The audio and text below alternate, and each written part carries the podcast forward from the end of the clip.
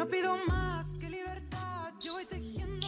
Nosotras somos Miscelánea Feminista, un podcast de mujeres para mujeres creado por la colectiva de estudios feministas Maye de Ciudad Cuauhtémoc, Chihuahua, México. Somos mayéuticas, escúchanos. Hola chicas, bienvenidas, yo soy Flor Macías. Ustedes niños, ¿cómo están? Hola, yo soy Litsi López y la verdad pues sí me siento un poco nerviosa, pero también me siento muy emocionada pues por por fin empezar con este proyecto. Hola, yo soy Sayan y estoy muy contenta de estar aquí con ustedes, este, pues platicando de todos estos temas tan interesantes para nosotras las mujeres. Ay, ya sé, qué emoción, por fin juntas. Y pues me da mucho gusto compartir esto con ustedes y pues eh, queremos iniciar con el pie derecho, así que tenemos una invitada muy, muy, muy especial y pues, por favor. Gracias, Flor. Bueno, pues yo soy Delma Cecilia, les saludo, les mando un abrazo enorme, sororo, hasta donde estén. Me da muchísimo gusto eh, poder estar ahora, ser partícipe de este proyecto, verlo nacer, verlo crecer con estas chicas llenas de entusiasmo, estas jóvenes que inician en el feminismo y que obviamente son parte de esta cuarta ola que viene empujando muy muy fuerte y donde en nuestra ciudad nos sentimos muy orgullosas de ser la primera colectiva, la que está poniendo esta semillita feminista que tarde o temprano va a germinar. Como fundadora y como coordinadora general de la colectiva de estudios feministas Mayé, yo les doy las gracias por su entusiasmo, por su mística, por estar aquí y por hacer posible esto que seguramente un proyecto genial, que es la miscelánea feminista. Esperamos que todas las personas nos y por supuesto que nos manden sus consejos, sus temas que deseen que abordemos, porque bueno, tenemos tres chicas entusiastas que le van a dar voz al feminismo desde nuestros espacios. Y muchísimas gracias. Flor, Litsi, Sayan, por ser parte de este proyecto de podcast Miscelánea Feminista. Sí, pues justamente así como lo acaba de mencionar Delma, nosotras somos parte de la colectiva de estudios feministas Mayé pues hacemos reuniones entre ellas, convivimos, tenemos muchas cosas en común y pues claramente entre estas cosas en común, la que podría ser considerada la más importante, pues es el feminismo, entonces, pues a pesar de que estamos ya en el feminismo, en la colectiva, cada quien se unió, empezó con este amor por el feminismo de distintas maneras. Entonces, pues, para que nos conozcan un poquito más, nos gustaría pues compartirles. Y pues, ¿qué parece? ¿Qué te parece si empezamos contigo, Delma? Que nos compartas cómo es que te empezó esto del feminismo.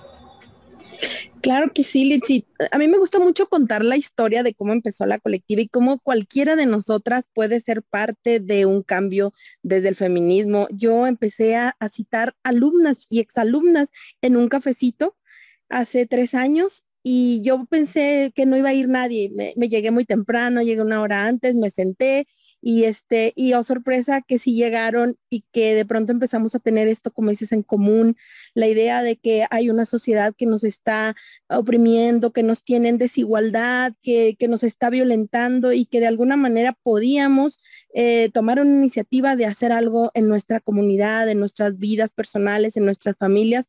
Y así, así empezó la colectiva pero ¿cómo, cómo empecé yo? ¿Cómo me acerqué? Yo, yo estudiaba, me gusta mucho leer y me gusta investigar y todo eso, pero creo que a mí lo que me marcó fue el hecho de ir a una vigilia. Una vigilia es un acompañamiento para mujeres, madres víctimas de, de feminicidio, de hijas víctimas de feminicidio y escuchar sus testimonios fue terrible.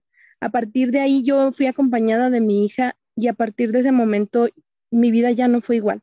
O sea, yo dije que no podía ya ir caminando nada más eh, dando likes o compartiendo publicaciones, que es muy válido todo este activismo que haces en las redes, pero que de pronto teníamos que hacer algo. Y ese algo se convirtió en, en esta situación que hoy es la colectiva, en este grupo de mujeres que de manera sorora estamos trabajando por la construcción de otro mundo posible, de un mundo más justo.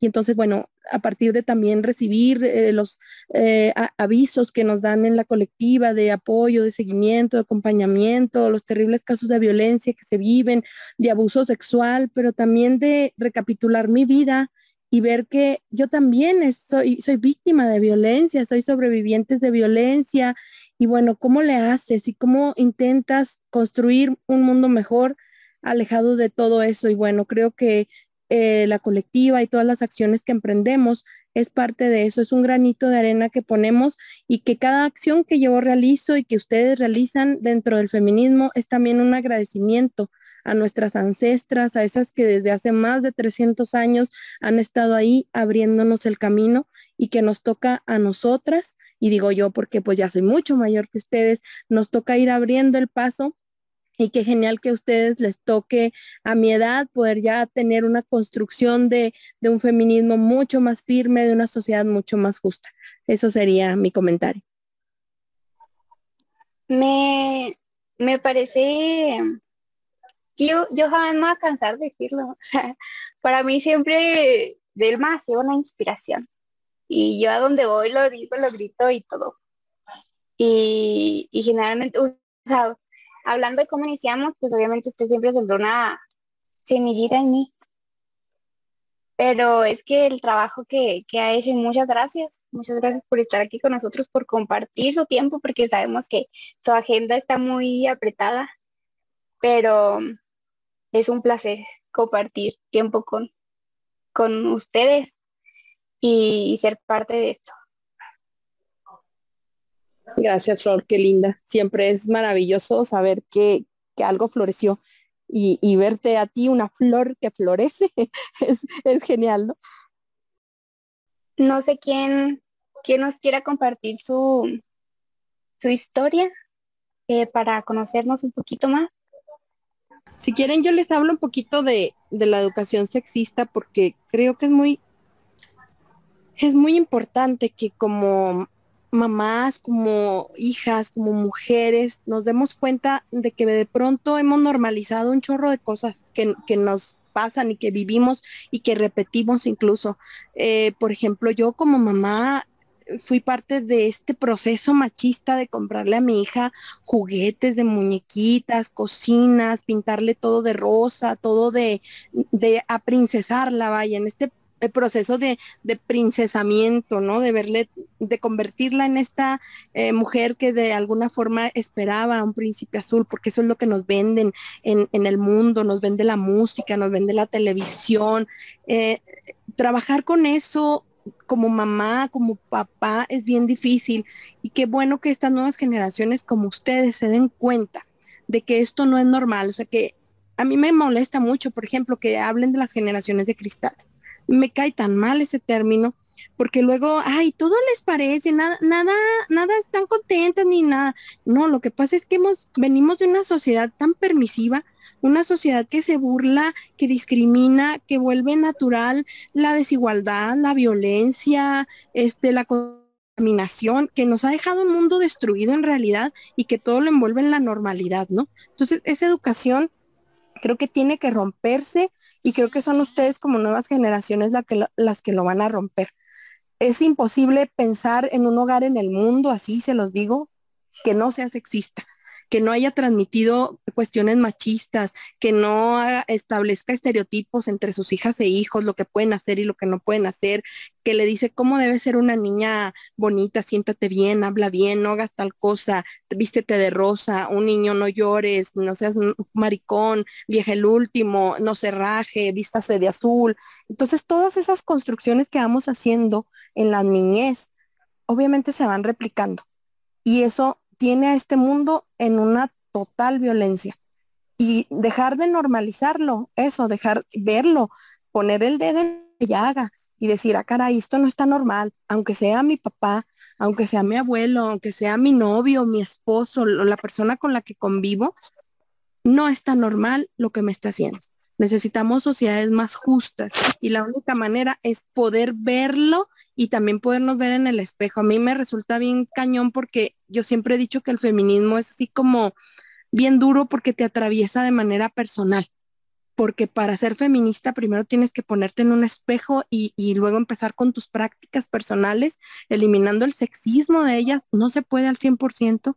Diario cometemos actos machistas, decimos cosas, hacemos cosas, vemos cosas y callamos, pero creo que el, el ser incómodas y el poder ponerle nombre y el poder cuestionar y el ya tener una voz y no callarte es una de las principales misiones de todas las chicas que quieran criar desde el feminismo y fuera de las prácticas violentas y sexistas que tienen al mundo así. Es cuanto, chicas. Justamente yo creo que pues mi experiencia va por ahí mismo. Yo tenía normalizadas muchas conductas que eran machistas, porque como bien dijiste, Delma, las tenemos normalizadas, que pensamos que, pues, vaya la redundancia, es totalmente normal que a mi hermano sí pueda salir hasta las 2 de la mañana, pero yo no pueda salir a las 11 porque ya una niña bien no, hace esas cosas.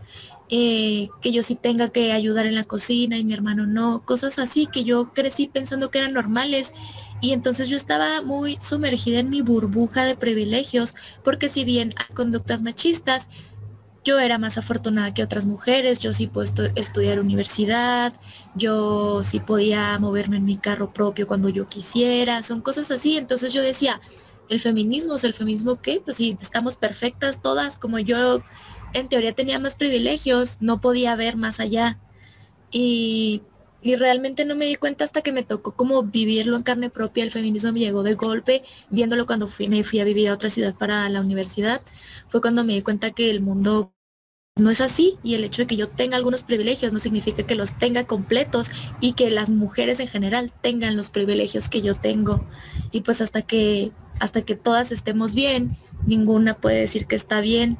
Y realmente me sorprende, lo que más me impactó fue abro comillas enormemente grandes, la decisión que tenemos las mujeres sobre nuestro cuerpo. Digo enormemente grandes porque realmente si nos ponemos a analizar, que fue lo que a mí me impactó mucho, nosotros no tenemos decisión.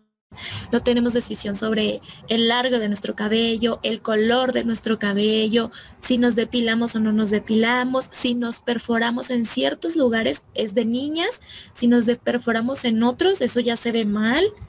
Y pues lo principal es que realmente no tenemos derecho a poder decir realmente sin juzgarse o poder llevar a la práctica el decidir si somos madres o no.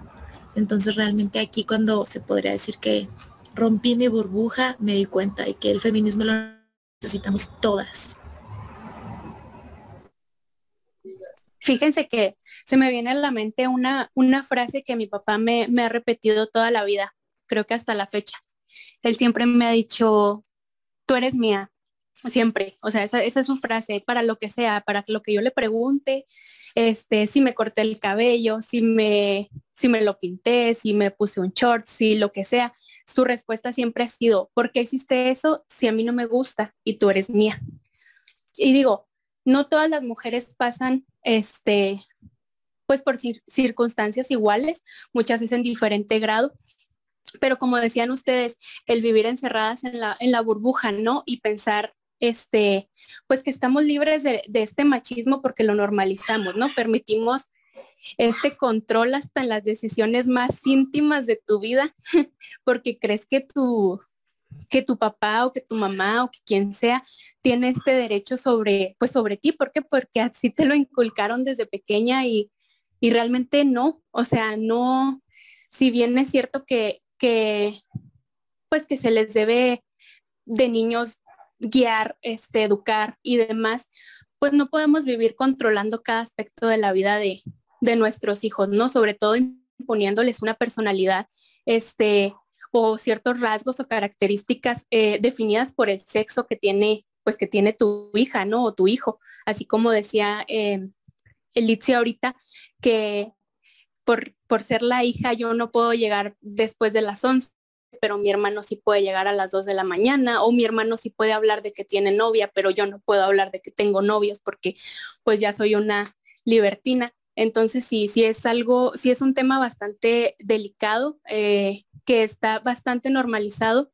El, pues sí, ¿no? Estas, estas conductas que, que, tenemos a veces y que muchas veces no nos damos ni siquiera cuenta de que, de que están mal.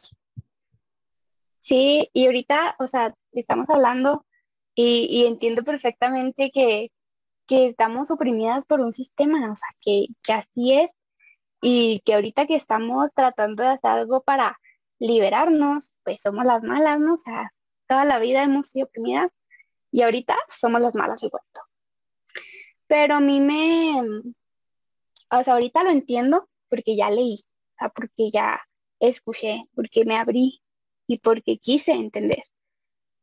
Pero antes, o sea, yo ni sabía que era feminismo, o sea, ni sabía que existía, ni sabía por qué luchaban, o sea, no sabía nada, nada. Pero ahorita eh, logro entender que, que todo va en aumento. Y así como dice Dayan, tú eres mía. O sea, ¿hasta qué grado eres de alguien y no eres tuya? O sea, ¿y por qué? Y todo esto va, va en aumento. O sea, eh, leí un artículo de, de Margarita mm, Bejarano que se titula El feminismo, solo el feminicidio, perdón, es solo la punta del iceberg.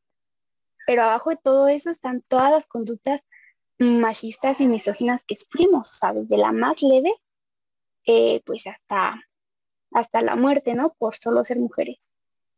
Y todo esto es una situación progresiva y a mí me tocó cuando me, me mudé de ciudad en el 2018, eh, un caso de, de un feminicidio de una niña de siete años llamada Camila.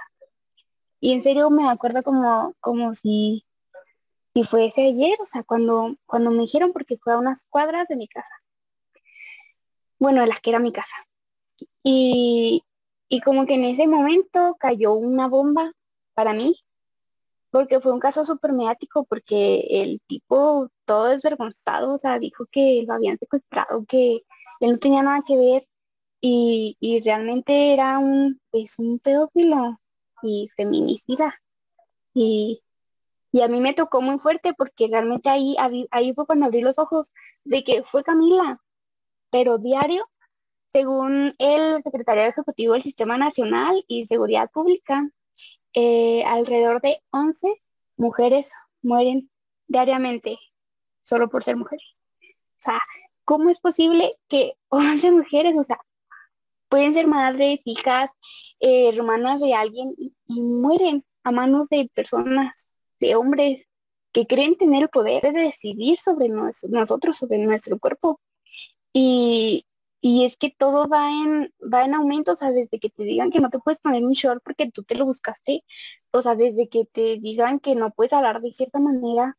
En serio, o sea, Camila, o sea, Camila tenía siete, siete años, o sea, y, ahí explotó, o sea, explotó mi bomba porque explotaron em, estadísticas, eh, llegó, llegó mucha información, o sea, desde, desde la revictimización, desde que le echaban la culpa a la mamá, o sea, porque, porque una niña sola en la calle, o sea, ya, ya es más desventaja, o sea, porque les dan el derecho de decidir sobre una niña en la calle, o sea. Y, y no sé, caso fue, marcó, marcó mi vida. Y hasta ahorita me acuerdo y me da mucha, mucha, mucha impotencia porque no pudimos hacer nada por Camila. Y, y no podemos hacer nada. O sea, porque hay 11 mujeres que, que desaparecen diariamente. Y, ay, qué impotencia, qué terror. Yo coincido plenamente contigo. A mí también me, me marcó mucho los feminicidios, sobre todo el de el de Fania Amarillas aquí en, en nuestra localidad fue terrible. Y cómo escuchas a la gente y siempre las mujeres tenemos la culpa, o sea, históricamente nos han culpado las brujas, las histéricas, las terribles, las traicioneras, las chismosas, o sea, hoy el patriarcado se encarga de hacernos ver como las malas de la película, ¿no? Desde la Eva que, que hace que el pobrecito de Adán se coma ese fruto y, y se expulsado del paraíso y pierda la, la maravilla de la, de la vida eterna, ¿no? Y a, mí algo que me llama muchísimo la atención es cómo la gente dice, ay no, es que es un monstruo. Creo que tenemos que ir quitando esas cosas. No es un monstruo, es un hombre perfectamente sano, es un hombre perfectamente consciente eh, no, no les niego que habrá personas que, van de psiquiátrico, que pero la mayoría son los padres ideales de alguien, son los novios, son los amigos, son los abuelitos, son los hermanos, que la gente ve como las perfecciones y que cuando tienen una oportunidad eh, ponen algo en una bebida de una chava y abusan de ella sexualmente. O si tienen la oportunidad como este tipo que, que toma la vida de Camila, la, la lleva y todavía graba videos terribles con ella y no es un monstruo, no está loco. ¿Sí? Es plenamente consciente y son, es una cuestión de poder, como decías tú, Flor, ¿no? Rita Segato dice que los hombres, sobre todo en esta ola feminista que estamos viviendo, porque es, hay que decirlo, somos una cuarta ola, estaba un poco dormido el feminismo, no, no ha dejado de luchar, pero ahorita está en, en auge. Los hombres van a empezar a tomar medidas radicales, me, me refiero a los machos, los machos que no soportan que las mujeres tengamos voz, que podamos acceder, a la igualdad, que digamos que no queremos que nos maten, es muy fácil ver los comentarios de estos machos. Sube un post eh, y vélos, este, y de verdad corran, eh, prendan alertas y alarmas y vean esos machos porque no van a cambiar, ni el amor, ni nada los cambia.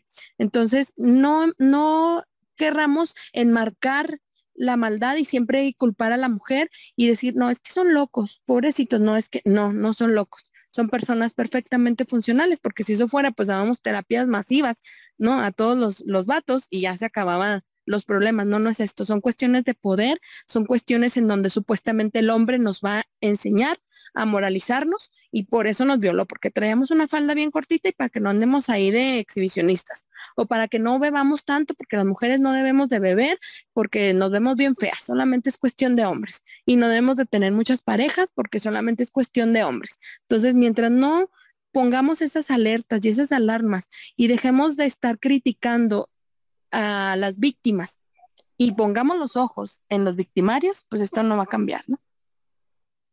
Y es que es una situación progresiva, o sea, el hombre que mata, o sea, antes violento y, fue encubierto por un sistema que avala que violente. Porque desde chiquitas nos enseñan que el niño que te golpea, el niño que te molesta, el niño que te, se la pasa empujándote es porque le gusta, porque se quiere casar contigo, porque desde chiquitas nos enseñan que nosotros a la cocina y el hombre al carro.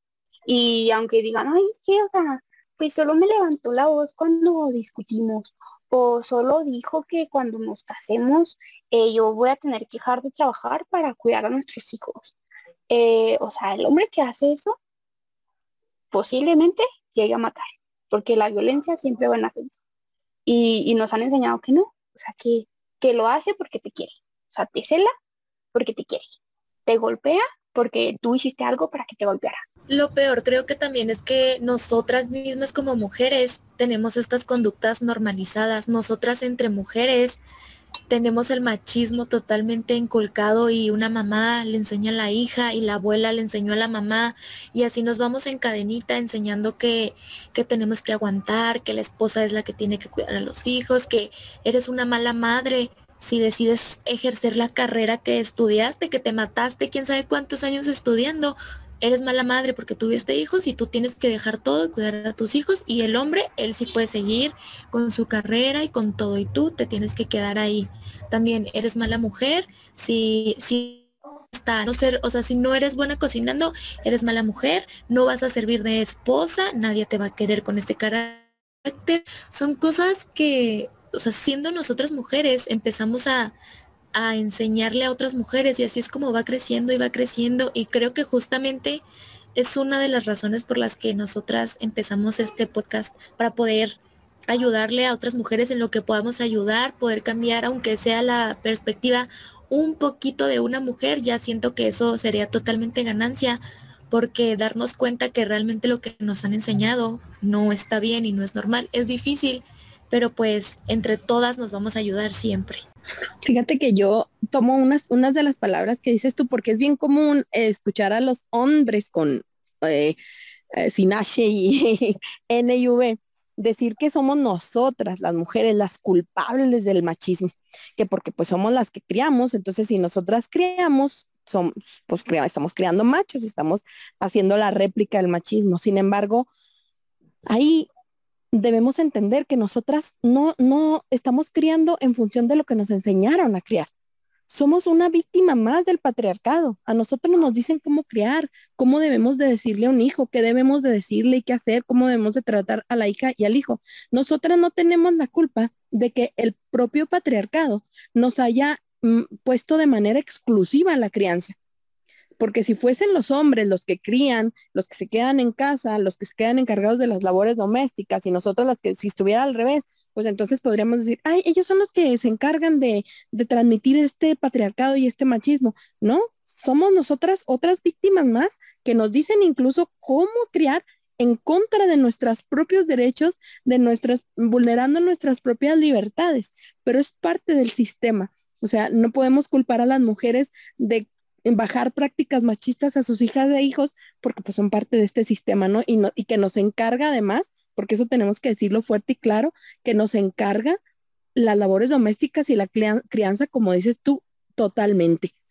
Y ellos tienen la posibilidad de crecer, de no, de no preocuparse por si consiguen un trabajo, pues, si tienen hijos o no tienen hijos, no pasa nada. En cambio, nosotras sí, sí pasa porque sabemos que somos las responsables de esa crianza, de llevarlos al médico si se enferman, de verlos crecer, de llevarlos a los festivales, a la escuela. Si la corresponsabilidad existiera entre nosotras y nosotros como parejas, bueno, tendríamos que, entonces sí ya podríamos decir que, que son las familias que, o que son las mujeres las que están creando, pero definitivamente somos parte de un sistema que nos obliga, por ser mujeres, en cuanto naces a ser mujer, ya te obligaron a ser mamá y ya te obligaron a encargarte de las tareas domésticas. De eso no, no, no lo podemos quitar, ¿no? Y es que o sea, es súper importante lo que, lo que estás diciendo, Elma, porque por ser mujer estás obligada a parir. O sea, porque eso es lo que te hace ser mujer. Ser mujer es que tienes útero y que vas a poder procrear y vas a traer a un ser humano al mundo. Y si no lo traes, este, ya eres mala mujer, o sea, ya no te consideran un, ser eh, importante en la vida. O sea, el, el existir de una mujer viene en el criar. Y es súper loco porque, o sea, de, o sea, parece un antes, o sea, toda la vida tu primer regalo o a lo mejor, dime si no sabían, tu primer regalo fue un bebé, un enuco, para que ahí la andes arrullando todos los días. Y hasta había unos que hacían pipí. O sea, ¿cómo? ¿Cómo? ¿Por qué? Sí, y está en todo, o sea, está, viene desde los juguetes que te regalan, como dices tú, el, el nenuco, hasta los juegos que te imponen, ¿no? Esto de jugar a la casita con los trastecitos y hacer este, la comidita y luego pues todo lo que implica, incluso hasta también lo podemos ver en, en las películas, en, en, en, las, en la televisión, este rol que, que, le imponen a la mujer y que dicen, este, el final feliz de la mujer es, es encontrar a la pareja ideal casarse y luego tener el hijo y fin de la película. O sea, ahí ya alcanzó su punto máximo de felicidad la mujer, a ella está completa, a ella pues ya, o sea, ya, ya alcanzó lo más que podía alcanzar, siendo que la realidad es que no todas tenemos esa aspiración y no por eso somos este, mujeres incompletas, ¿no? Habrá quien no quiera tener hijos, habrá quien sí y está bien. Aquí el problema es pues que te lo quieran imponer, ¿no? Que te quieran este definir como mujer solamente por el acto, como decías tú, de parir. Pues no. Bueno, ¿qué les parece si para despedirnos les decimos a todas las chicas y chicos también que nos escuchen que vayamos poniéndonos las gafas violetas. Vamos a dejarlo así como una tarea. ¿Qué son las gafas violetas? Bueno, poder ver todas estas cosas que hemos estado hablando, que hay cosas que a pesar de que son normales supuestamente y que han pasado generación en generación y que mi mamá ha hecho esto y mi abuela, pues son cosas que han lastimado a la humanidad, son cosas que han vulnerado los derechos, la dignidad de las personas, de las mujeres específicamente. Entonces, ponernos las gafas violeta implica eso, ir construyendo un mundo en donde vivamos bien. O sea, como dice el feminismo comunitario, el feminismo de la Vía Yala, construir una vida que valga la pena vivirse, porque el feminismo tiene que ser interseccional y si no, pues mejor que no sea, ¿no? Tenemos que tomar en cuenta las mujeres indígenas, las mujeres afrodescendientes, las mujeres empobrecidas, todas las mujeres, porque si nada más hablamos desde nuestros privilegios, entonces este rollo se vuelve nada más como un club de autoalabanza, ¿no? Tenemos que siempre voltear a ver a todas aquellas personas que no han podido acceder, y creo que lo dijo Litsi también magistralmente, el feminismo no se trata de liberarme yo porque nadie gana si me libero yo, solo yo se trata de liberarnos todas, de deconstruirnos todas y de colectivamente pues trabajar y luchar por, por, como les dije ahorita, otro mundo posible, ¿no? Y creo que pues esas... Invitarlas, eh, invitarlos a que nos sigan, a que estén presentes en cada episodio, que nos cuenten también mis, mis niñas en todos lados del mundo donde nos estén escuchando, eh, que nos cuenten cómo llegaron a, a este maravilloso mundo, que a veces es muy frustrante porque te abre los ojos en todo, o sea, ya no puedes ver una película porque ahí está. Y dices, mm, ok, esto no está muy bien que digamos. Pero pues cuéntenos, ábranse con nosotros y pues ya saben que aquí estamos y nosotros somos eh, pues miscelánea feminista. Sí, es muy importante que nos sigan en las redes sociales para que así pues se enteren de todo lo que vamos haciendo, de lo que vamos a subir, también para que ahí nos cuenten, nos digan de qué temas les gustaría que habláramos. Y pues nos pueden encontrar en Insta como colectiva.feminista.maye y pues también tenemos página en Facebook, ahí en cualquiera de nuestras redes que nos quieran escribir, nosotros vamos a estar muy felices y emocionadas y las invitamos a que nos sigan en el siguiente episodio también. Va a estar muy interesante. Vamos a estar hablando de red flags, un poquito cómo identificarlas, ¿no? Nuestras experiencias. Ahí se va a poner muy interesante y las esperamos, muchachas. Muchas gracias por estar aquí y pues les mandamos un abrazo así, pechorradito, pechorradito y muy, muy sororo. Muchas gracias y nos escuchamos en la próxima. Nosotros somos mayéuticas de la colectiva Estudios Feministas Mayé.